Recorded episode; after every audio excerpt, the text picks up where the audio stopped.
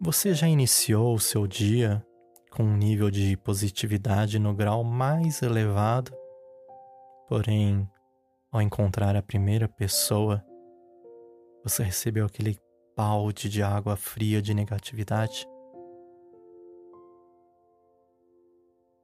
E essa situação te levou a um nível de esgotamento, como se toda a sua energia positiva tivesse ido embora. Bem, eu pessoalmente eu tinha esse sentimento quando eu ia em lugares com muitas pessoas, quando eu conversava com algumas pessoas negativas. E era como se toda a minha energia tivesse sido drenada.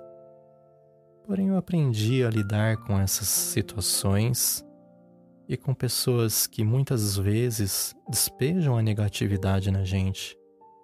Afinal, faz parte do meu trabalho lidar com os anseios das pessoas no meu dia a dia. Outro exemplo é o convívio familiar.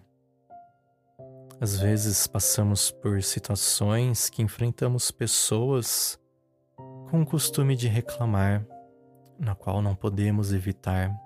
Isso também acontece no trabalho. Mas como não se deixar contagiar por essa energia negativa? Primeira coisa é a meditação, e ela pode ser uma ferramenta poderosa.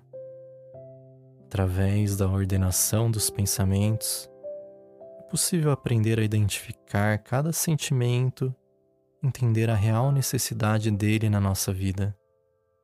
É possível fazer uma eleição consciente do que agrega e do que deve ir embora aos poucos.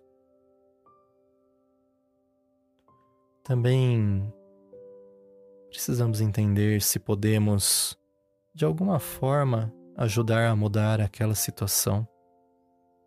Caso contrário, tudo que nos cabe é encorajar a pessoa para que ela mesma ou ela mesma tome as rédeas da sua própria vida em busca de mudança.